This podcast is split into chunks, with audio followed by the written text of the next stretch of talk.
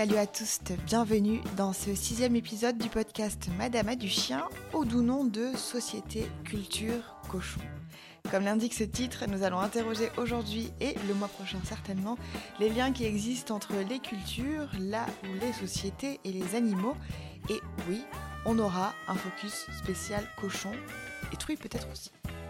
On va parler spécisme, chasse, écologie, capitalisme, racisme et agriculture poétique, le tout à travers un prisme féministe évidemment. Et on a déjà hâte d'avoir vos retours, alors faites-vous plaisir.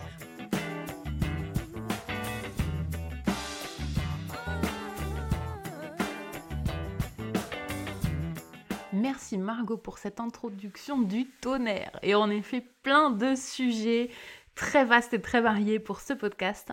Et on va commencer, comme à notre habitude, en prenant les réponses au questionnaire que nous vous avons partagé. Donc ce questionnaire est toujours accessible si vous souhaitez euh, y participer et vous ne l'avez pas encore fait.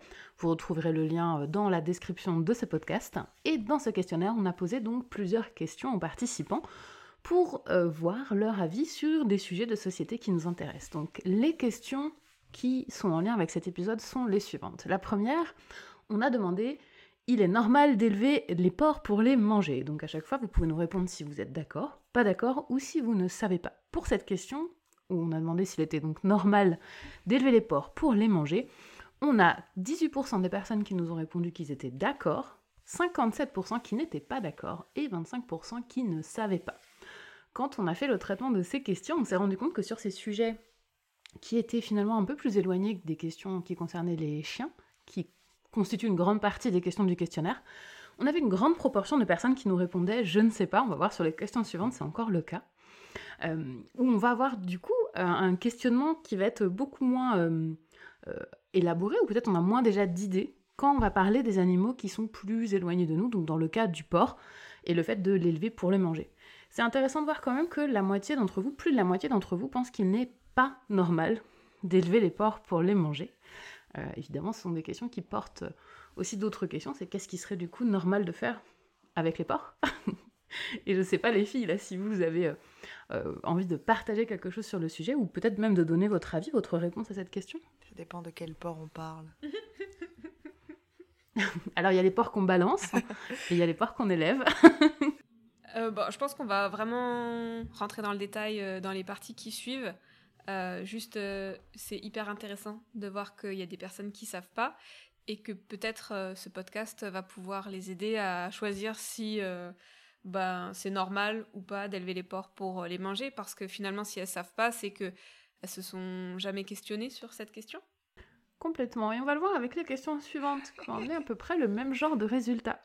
La prochaine affirmation est la suivante. C'est inacceptable que le chien puisse être mangé dans certaines cultures. Pour 57% d'entre vous, vous êtes d'accord. Il est inacceptable que le chien soit mangé dans d'autres parties du monde. Pour 25% d'entre vous, vous n'êtes pas d'accord. Pour vous, c'est acceptable que le chien soit mangé. Et enfin, 17% euh, ont répondu qu'ils ne savaient pas si c'était acceptable ou inacceptable qu'on puisse manger des chiens. C'est incroyable que euh, les gens aient moins d'avis euh, sur le chien que sur le cochon. Enfin, il y a moins de gens qui savent pas pour le chien si c'est ok ou pas ok que pour le cochon. Ça veut dire que les gens, ils ont mm. plus un avis euh, fait sur euh, cette question, quoi. Oui, parce que je pense qu'il y a un vrai biais culturel, ah, dans nos sociétés en tout cas, où le chien est un animal de compagnie. Le meilleur ami, rappelez-vous. Et donc, euh, oui, oui, le meilleur ami de l'homme. et que manger du chien paraît complètement fou et aberrant, etc. Et moi, je me rappelle avoir eu, quand j'étais plus jeune, une vraie révélation, quand j'ai appris que, par exemple, aux États-Unis, manger les lapins, c'était c'était quasiment inconcevable, puisque là-bas, les lapins étaient beaucoup plus considérés comme des animaux de compagnie, alors que moi, ayant grandi dans la campagne profonde du centre de la France, euh, bah, les lapins, c'était avant tout des animaux qu'on tuait pour euh, les manger. Et euh, pour moi, le lapin de compagnie, c'était pas quelque chose qui existait. C'est en Amérique du Sud, ils mangent des cochons d'Inde. Oui. oui, ils les élèvent et ils les mangent. Mm, mm. Oui, carrément. Et donc cette question du chien euh, qui est mangé aussi donc correspond euh, plus souvent à des cultures euh, asiatiques. Et c'est intéressant aussi de voir que souvent derrière, il va y avoir des, des biais également racistes, où on va avoir en fonction de quels animaux sont mangés dans quelle culture, une approche qui va être différente.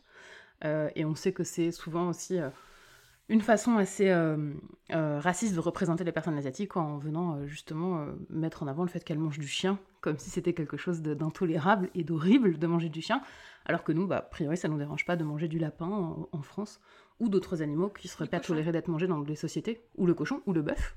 Ou des veaux. Des veaux sous la mer. Des veaux juste l'été, tu vois, qui ont la chair tendre et moelleuse. Arrête si, hein. Des petits mm. bébés agneaux. Ouais.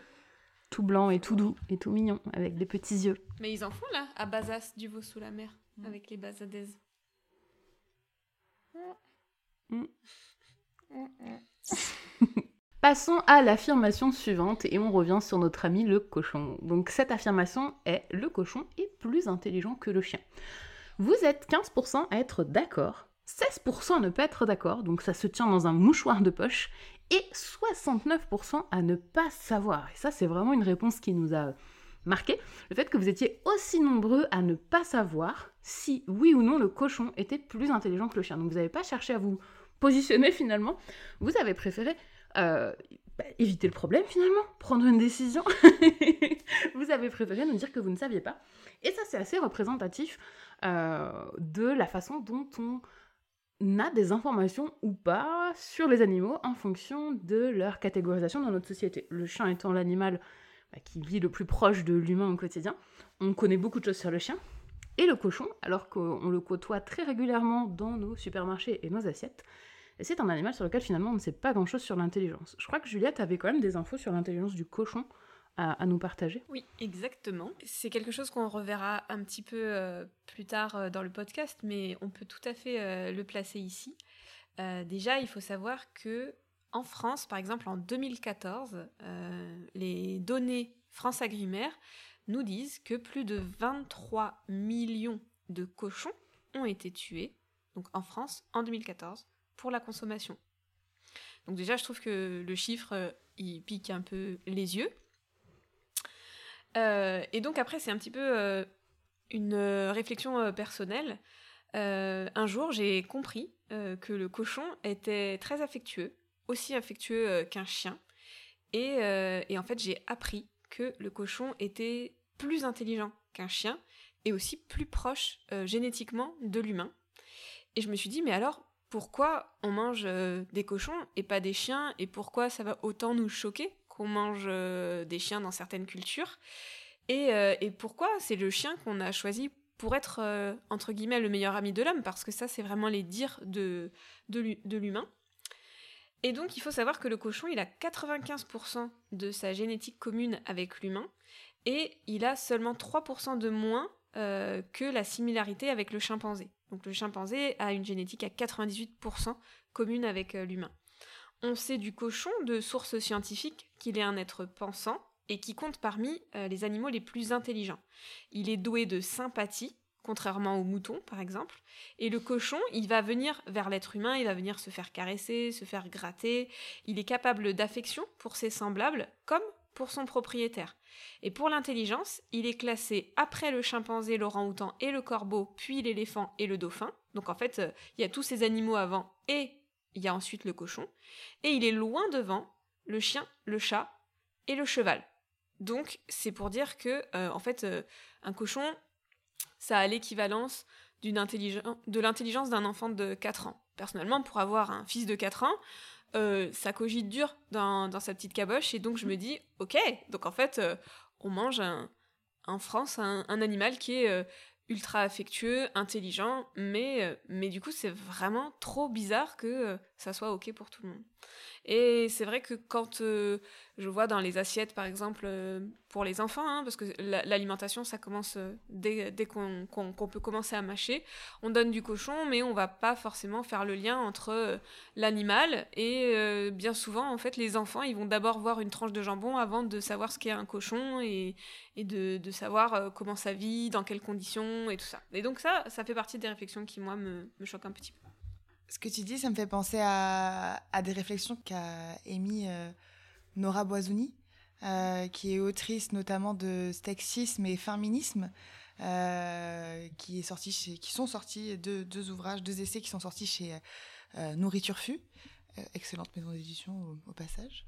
Elle explique que hum, le fait d'avoir des aliments qui arrivent déjà conditionnés, déjà préparés, enfin déjà sous forme de d'aliments prêts à consommer, ça nous incite et ça nous encourage beaucoup plus facilement à manger de la viande que si on devait aller euh, tous les jours tuer euh, notre, euh, notre bœuf ou notre, notre cochon pour avoir effectivement le jambon ou le steak qu'on a sous la main. Quoi. Et elle dit le, ce conditionnement de, la viande nous rend possible en fait cette consommation, cette surconsommation de, de, viande au quotidien et efface des, des esprits le fait que derrière cette tranche de jambon, comme disait Julia, en fait, il y a un animal, quoi, à la base. Est-ce que c'est ça qu'on appelle la dissonance cognitive? Chers auditeurs, répondez-nous. Il me semble que c'est le terme, la dissonance cognitive, euh, qui se crée en fait entre euh, la viande que j'ai en face de moi et euh, l'animal qui vit dans le champ. Et je ne fais pas le lien entre les deux parce que le processus entre les deux n'est pas visible, il est même plutôt caché d'ailleurs. Mm. Et ça crée un parallèle où les gens vont dire Ah, mais j'adore les animaux, mais je mange du saucisson. Et, euh, et oui, j'adore les animaux, bah mais, mais, en fait, j'ai quand même euh, une consommation euh, de ces mêmes animaux qui mm. semblerait complètement folle. Et d'ailleurs, même je trouve ça toujours un peu drôle, mais pas d'un point de vue humoristique, un peu, on va dire triste plutôt en fait finalement que drôle de voir que quand on a des, des partages, des vidéos d'abattoirs, etc., des conditions d'abattage d'animaux, où les gens vont être euh, choqués de voir ces images-là, euh, mais sans forcément remettre en cause leur consommation euh, à côté de, hmm. de, viande. Et, même ils vont être en colère contre... Ceux qui partagent des images. Voilà. Non, ah enfin oui. oui aussi peut-être, mais ils vont être en colère contre le système mais c'est pas pour ça qu'ils vont faire quelque chose qui va changer la donne, tu vois. Ils vont dire, bon, bah en même temps, c'est comme ça. Et, euh, et, moi, donc, quand j'étais dans le monde agricole, euh, jusqu'à 2010 à peu près, euh, il y avait encore pas de loi qui interdisait la publicité mensongère entre guillemets, c'est-à-dire que euh, pour des œufs de poule en cage ou pour des poulets de batterie, tu avais le droit euh, de mettre euh, une image d'un poulet qui gambadait dans l'herbe sur le packaging et que ça, ça a été interdit ouais, autour des années 2010. Euh, et, que ça, ça joue vachement aussi. Mais c'est comme euh, tout l'univers autour du foie gras. Je veux dire, euh, on te montre une soirée mondaine, on te montre des jolies robes, on te montre la haute société. On va pas te montrer. c'est pareil, on va te montrer le canard peut-être en extérieur, mm. mais on va pas te montrer vraiment la gueule du canard quand tu vas lui mettre. quand tu vas lui mettre le. Ça sonde pour ouais, gaver. c'est ça. Ah, mais, et ce truc sur les, les œufs aussi, de de te rendre compte en fait l'enjeu qu'il y a quand tu achètes ta boîte d'œufs de faire gaffe. Parce que c'est pas c'est pas facilité ce truc de numéro. Il faut te dire ah merde alors attends mm. c'est dans quel sens? Est-ce que le 0 c'est planaire est-ce que c'est le 4 et euh, et de en fait il y a plein de gens qui ont pas cette conscience aussi de se dire bah il y a quoi derrière euh, euh, des poules en batterie qui pondent enfin c'est quoi leurs conditions de vie en fait? C'est absolument tragique en fait d'être une poule pondeuse euh, euh, qui, qui, est enfermée dans ces trucs, dans ces abattoirs. Il faut savoir aussi que par exemple pour certaines productions de volailles, parce que moi j'étais spécialisée dans la volaille, donc ça va être un sujet que je maîtrise un peu plus que les autres, mais euh, par exemple au niveau de la génétique, on va toujours chercher, enfin ça c'est ça c'est commun à toutes les espèces, mais on va toujours chercher à faire le plus de rendement, donc le plus de viande possible. et il y a certaines espèces de dinde notamment, elles vont être tellement euh, riches en viande, tellement euh, lourdes euh, en chair, que elles vont avoir des pattes qui vont péter. Donc il y a oh, des, il y a des dindes qui en fin d'élevage auront les pattes cassées. Mmh. Ouais. Ah, Donc au niveau de la génétique, les chercheurs ils essayent de faire entrer des gènes pour chercheuses, des chercheuses pour pour la solidité des aplombs quoi. Voilà. Mais c'est dans le cadre du coup d'élevage et tout ça. Mmh. Parce que moi je travaillais au niveau de, des accouveurs des entreprises d'accouvage, on dit. Et donc, c'était euh, créer euh, les, les, les, mâles et les femelles qui vont permettre euh, de faire des œufs, euh, qui vont donner les, les, les, petites volailles qui vont aller ensuite en élevage. Donc euh, on travaillait sur la sélection grand-parentale, parentale, pour pouvoir ensuite remplir tous les élevages avec des petits poulets. Et donc au niveau de la génétique, on cherche à améliorer la production, la rentabilité et, et, et, le bien-être. c'est pris en compte, mais c'est pas le plus important parce que dans l'agriculture d'aujourd'hui en France, c'est très euh, politique, très économique et le bien-être animal n'est qu'un petit onglet, mais c'est pas le plus important. Oui, c'est même parfois un frein à, à l'aspect euh, économique finalement. Et donc, euh, trop s'y pencher voudrait dire euh, diminuer euh, les revenus et le rendement Mm. qu'on pourrait avoir par cette activité. Mm, mm. Non, je voulais juste rebondir sur ce que disait Margot tout à l'heure à propos des œufs quand tu vas au supermarché, les 0, 1, 2, 3, 4 là. Il y a aussi, euh, et je pense que ça, on peut pas non plus l'ignorer pour le, les gens au quotidien, hein, c'est que euh, il y a l'aspect de savoir d'où vient ce que je mange et qu'est-ce qui a été produit et tout, puis il y a aussi l'aspect économique euh, qu'on peut voir énormément en ce moment avec Bien la sûr. situation actuelle, où bah, prendre en conscience des produits qui vont avoir été euh, fournis par des animaux qui auront eu une vie peut-être meilleure que d'autres à côté, ça veut dire aussi euh, payer plus cher. Et, euh, et que c'est pas forcément non plus accessible pour tout le monde, même avec euh, Mm. beaucoup de bonne volonté, c'est pas forcément quelque chose qui sera possible pour tous. Mm, mm. Et ça questionne aussi De du coup le, rapport à, à la consommation en fonction de, des moyens financiers de chacun et de ce qu'on valorise ou pas. Après, il y, a la- y a la culture aussi. Euh, la culture, on en parle beaucoup avec, euh, avec des amis. Et comme quoi les, les hommes ici, dans, dans un, peu plus, euh, un peu plus dans la ruralité, euh, ils ont cette image qu'il faut manger euh, de la viande au moins une Mhm. fois par jour, si c'est pas deux. Et du coup, que c'est aussi hyper Tu associé crois à... que c'est dans la ruralité? Bah, en tout cas, nous, dans, dans la campagne, parce que j'habite quand même euh, vraiment dans la campagne profonde, pour le coup, avec euh, mes copines, et, euh, et on parle du fait que nous, on est toutes un peu en train de devenir végétariennes, plus ou moins, et que, bah, en fait, il y a, dans, dans nos foyers, il y a une discordance, je pense que ça va de dire ça, euh, et que euh, les hommes, on leur autorise toujours euh, à avoir leur, leur morceau de viande, qu'on est passé à une fois par jour et qu'on essaye de limiter à, à trois fois par semaine, mais que c'est quelque chose d'hyper difficile, vraiment très très difficile de leur faire lâcher Mm. ça, quoi. Et, euh, et, et c'est pareil, si tu veux manger de la viande plusieurs fois dans la semaine, quand tu vois le prix que ça coûte, euh, si tu veux en manger, bah, tu es obligé d'aller taper dans, dans les viandes euh, indus, quoi, d'élevage euh, d'élevage intensif, soit, euh, soit déjà tu te, tu, te, tu te ruines, ou alors après tu vas carrément prendre euh, bah, des produits, euh, genre des steaks hachés qui sont euh, des récupérations de Mhm. carcasses de vieilles vaches réformées laitières, ou des nuggets qui sont vraiment de la récupération de sous-produits de poulet avec un peu de chair, des trucs en fait qui sont carrément dégueux quoi en fait. Mais du coup, chez Mama, je crois qu'il nous restait encore un, un- Une un- affirmation. une question, euh, ouais, une affirmation du, du questionnaire. Euh, mais juste, euh, je trouve ça intéressant déjà comment on aborde plein de choses qu'on avait prévu d'aborder dans le corps du podcast ensuite. Et cette question de, de consommer de la viande aussi et de comment on consomme de la viande sur à la fois d'où vient cette viande, comment est produite cette viande, sur quelle euh, surface est produite cette viande. Euh, ça, ça, du coup, vient questionner euh, les masculinités, comme vient de le faire Julia.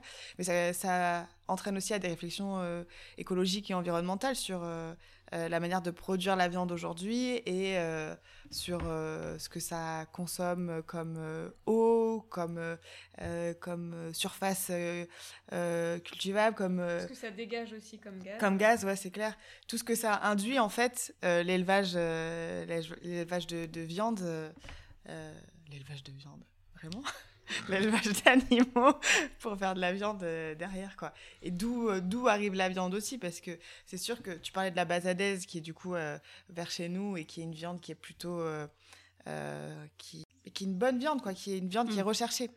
Voilà, la basadaise, c'est vraiment une viande qui est, qui est recherchée, qui est renommée. Et euh, bah, pour te payer cette viande-là locale en étant du coin, bah, il faut quand même un sacré portefeuille. Alors que si tu euh, fais, enfin si tu chopes de la viande au supermarché sans faire trop attention, tu peux bouffer de la viande qui arrive euh, d'Argentine parce que genre l'Argentine c'est un gros gros producteur euh, euh, de, de, de bœuf. Et du coup, tu boufferas de la viande qui sera certainement moins, moins chère que de la viande qui a été produite localement, mais qui a fait des milliers de kilomètres pour arriver dans ton assiette et qui du coup a une empreinte carbone gigantesque. Enfin bon, bref, on va pas, on va finir cette affirmation de questionnaire et après on, on développera encore plus tout ça. Ça va être super. Bon, on va passer du coup à la dernière affirmation euh, qu'on a euh, choisie euh, pour cet épisode, qui est l'élevage d'animaux race à viande locale pour la consommation humaine est indispensable à leur conservation. Vous êtes 15% à nous avoir répondu que vous étiez d'accord, 58% à nous dire que vous n'étiez pas d'accord, que l'élevage d'animaux n'était pas indispensable à la conservation des races locales, et encore une fois, un gros pourcentage de je ne sais pas, avec 27%, donc près d'un quart d'entre vous qui n'avaient pas forcément d'idée sur la question. Ça, c'est un sujet qui qu'on a déjà euh, abordé avant qu'on commence à enregistrer le podcast, et Julia, elle avait plein de choses à dire là-dessus. Alors, encore une fois, c'est euh, mon expérience euh, dans le monde agricole de plus de 7 ans. Euh, et euh, sans compter euh, mes études en école d'ingénieur où on a fait pas mal de projets sur les viandes locales. moi, je suis hyper interpellée par les gens qui sont pas d'accord. Je pense que en fait, ils sont pas d'accord.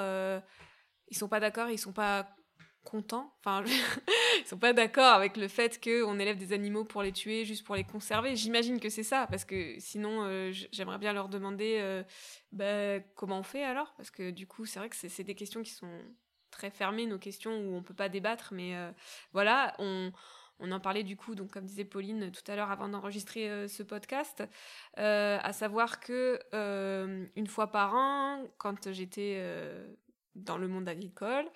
Euh, on organisait une journée de l'élevage et que vraiment donc c'était les, concours euh, de, race à viande euh, et local. Et donc on avait des vaches, on avait des moutons, on avait des chevaux lourds, on avait des poneys landais notamment, et on avait aussi des ânes.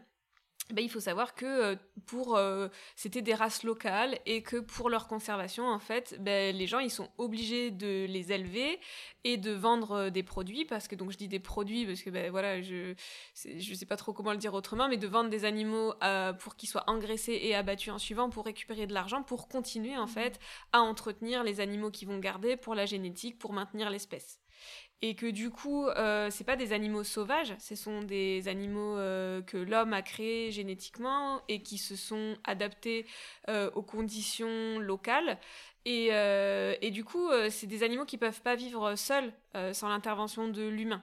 Et l'humain peut pas l'élever sans qu'il y ait une rentrée d'argent. Donc, en fin de compte, pour moi, la, la réponse, elle est oui. Et après, la question, c'est est-ce qu'on est d'accord du coup, est-ce qu'il y a un but essentiel à conserver ces races ou pas?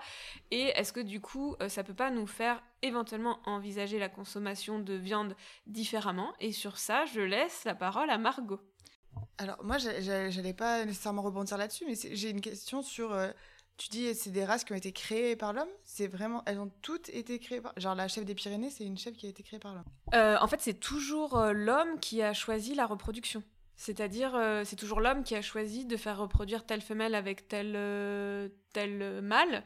Et euh, surtout, ce qui va être mouton, chèvre, cochon, vache, on est sur des. Hum, c'est l'homme qui, a qui a décidé les croisements et qui, qui a. Donc, il y a des boucs, c'est comme pour les chevaux, c'est comme pour les chiens, c'est des studbooks. Enfin, voilà. Et donc, on, va, on va voir les caractéristiques génétiques qui conviennent et c'est l'homme qui va décider des croisements et qui va sélectionner sur, sur certaines aptitudes euh, voilà, qui, qui s'adapteront bien aux conditions locales, mais aussi qui produiront suffisamment de viande ou de lait notamment. Euh, il y aura toujours en fait une intervention de, de l'humain et ça depuis euh, déjà depuis enfin vraiment des siècles et des siècles quoi. Donc aujourd'hui, les conservations euh, d'espèces locales, ça peut pas être. Euh, c'est vraiment la création euh, de l'humain. Et c'est comme toutes les races de chiens, qu'on abordera un petit peu plus tard, ou les races de chevaux. Et encore, il y en a plein qui se créent de nouvelles. Et moi, ça me ça m'horrifie, en fait, de voir toutes ces nouvelles races qu'on crée pour convenir toujours mieux à l'humain, à ses attentes, à ses envies, pour que ça soit beau, pour que ça produise plus de lait, pour que ça produise plus de viande pour que ça euh, produise, euh, enfin je sais pas, euh, des meilleures performances. Par, exemple pour les chevaux, ça va être la docilité, les les hum, les propriétés maternelles pour, pour une pouliche, les performances sportives, le, enfin voilà, il, va toujours y avoir en fait, et c'est l'humain qui va choisir quel, phénotype il va vouloir renforcer, quel trait de personnalité, quelle performance et tout ça. Donc oui, donc là on est vraiment sur de la sélection humaine qui part, comme pour tout, sur des espèces qui étaient sauvages, mmh. bouquetins, enfin tu vois tous ces trucs là. ça remet en question beaucoup de choses. ça m'interroge du coup parce que tu vois la chef des Pyrénées par exemple, elle est très, elle est rustique, elle résiste hyper bien, mais elle n'a pas un rendement laitier euh, euh, phénoménal. Du coup, euh, je me demande dans quoi l'humain est intervenu parce qu'elle n'est pas. Alors après, il y a les... Elle a levé son doigt pour me répondre. Alors après, il y a les amoureux des races en fait. Il y a, y a, beaucoup d'éleveurs qui sont hyper amoureux de la race et euh, qui vont vouloir euh, conserver euh, ces races. Et donc, il faut savoir qu'il y a des aides aussi pour la conservation des mhm. espèces locales. Donc, il faut vendre les produits, mais vu que ça va être parfois des produits qui vont être moins rentables en termes de viande ou de lait, il va quand même y avoir des aides qui vont être mhm. distribuées à ces personnes-là. Et il y a des conservatoires d'espèces. Donc, en fait, ça, va, ça va permettre d'augmenter la rentabilité des animaux. Et parce qu'aujourd'hui, c'est important de conserver les espèces locales. Mais euh, en, soi, euh, c'est un peu comme pour toutes euh, les espèces, quoi. Tu vois, c'est c'est pas parce qu'il y a un vrai intérêt derrière de les conserver, mais c'est plus le, la, culture, le patrimoine culturel, on va dire, en mmh. quelque sorte. Quand tu vois, genre dans L'amour et dans le pré, les éleveurs et les éleveuses de vaches laitières qui adorent chacune de leurs vaches, ok, mais à chaque fois, c'est toi qui les mmh. insémines. donc c'est elles qui vont porter leur, euh, leur bébé. Et quand le bébé sort, bah, hop, tu vas le séparer. Après, tu vas l'envoyer à l'engraissement, puis il va se faire tuer. Donc, euh, tu les aimes, t'es sûr que tu... Enfin, t'es sûr que tu les aimes? Enfin, je sais pas. Genre, tu es attaché, je veux bien le comprendre. Mais euh, c'est encore vachement à, à, questionner tout ça. C'est-à-dire, enfin, tu les utilises quand même. Mm, mm. Enfin, c'est... ça reste de l'exploitation animale. Oui. Ouais. L'amour, j'aimerais bien. Oui, Voilà, t'es attaché. Mais si tu les aimais, tu, tu les laisserais tranquilles. Mais c'est pour se convaincre de c'est ok ce que je fais aussi, t'as besoin de te dire ce genre de choses, je pense. Et puis, bah, l'élevage, ça reste quand même euh, plein de réalités euh, méconnues. Euh, tu vois, le fait de mm. devoir tuer autant de bébés, où finalement on se dit, ah, l'élevage, c'est cool, on fait reproduire des animaux et tout. Mais c'est pas, pas que ça, quoi. Et... Ouais. Et même, les, même euh, tu vois, euh, tu tues beaucoup de bébés, donc beaucoup de veaux, euh, que tu envoies à l'engraissement, de ça, beaucoup d'agneaux, beaucoup de... Ouais, mais moi, ce que je trouve horrible aussi, c'est que par exemple, les vaches à viande, tu vas les, les, tuer vers 3 ans. Alors en fait, tu dis que c'est des vaches adultes, mais 3 mm. ans, c'est c'est des ados, quoi, limite, tu vois. Mm, mm. Parce que c'est censé vivre 20 ans ou plus. Donc euh, euh, c'est hyper choquant de voir. c'est comme les femmes, hein. après 20 ans t'es foutu, euh, donc les vaches après 3 ans tu sers plus à rien, quoi. C'est le même principe. Il y en a une date de péremption.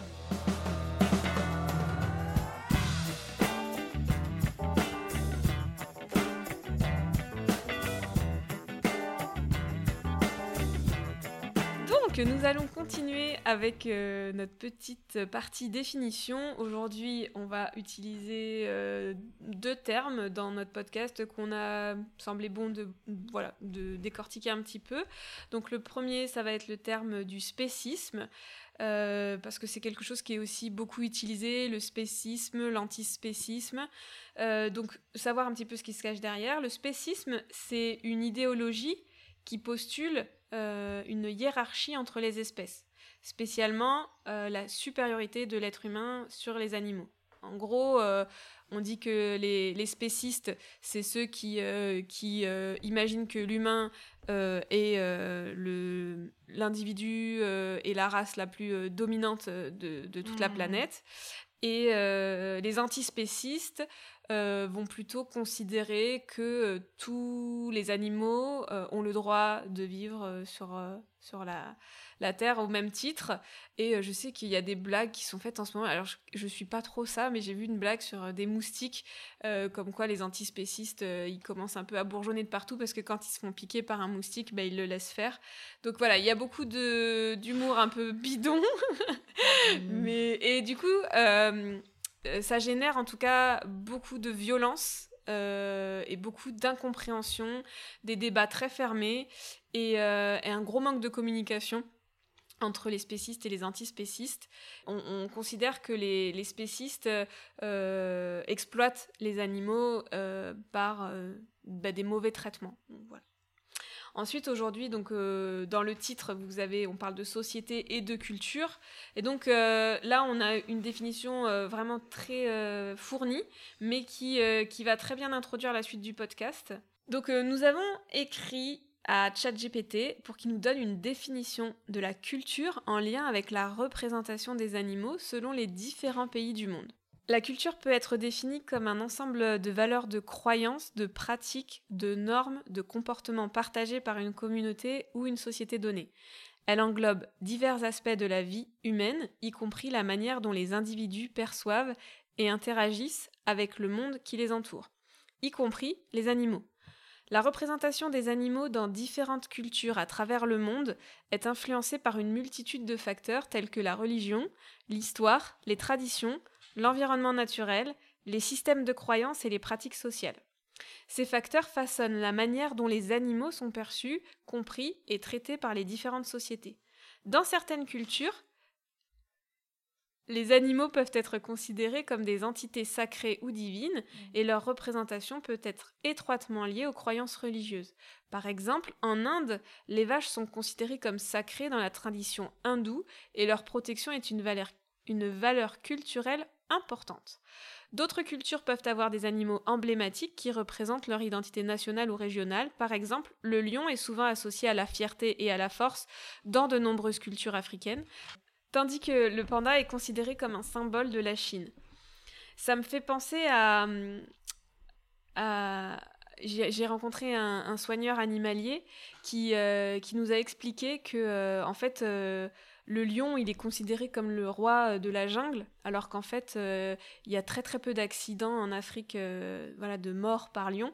En revanche, il y a beaucoup beaucoup beaucoup plus de morts. Il y a 3, 2 à 3 000 morts par an à cause des hippopotames. Hmm. Alors que euh, l'hippopotame est considéré euh, plutôt euh, comme. Enfin, nous, on le voit plutôt comme un animal inoffensif qui barbote dans l'eau et tout ça. Et en fait, l'hippopotame court très vite et est très, très agressif, très territorial. Et, et, encore, ça, je pense que ça fait partie de la culture parce que dans tout ce qu'on voit, on voit surtout le lion, le roi de la jungle, le tout-puissant, en plus qui, qui en branle pas une, qui laisse les lions chasser. Bref, euh, et donc, euh, et donc euh, je trouve, je trouve intéressant de faire ce parallèle avec l'hippopotame qui est finalement gros et mou et, flasque et qui finalement est beaucoup plus agressif et, et fait beaucoup plus de morts que les lions. En résumé, la culture joue un rôle essentiel dans la manière dont les animaux sont représentés et perçus dans différents pays du monde. Elle façonne les croyances, les valeurs et les pratiques liées aux animaux et contribuent à la diversité des attitudes et des comportements envers ces êtres vivants et euh, dans les différentes sociétés. Si cet épisode sur la société, la culture et les cochons vous plaît, vous nous envoyez ravis. Cet épisode va être divisé en trois parties parce que nous sommes toujours de plus en plus bavardes. Aussi cet épisode va vous accompagner durant l'été. Nous vous retrouvons d'ici deux semaines et puis début août pour la suite de cet épisode. N'hésitez pas à nous dire en commentaire et à partager en masse cet épisode s'il vous intéresse. On vous dit à très vite pour la suite et passez un très bel été.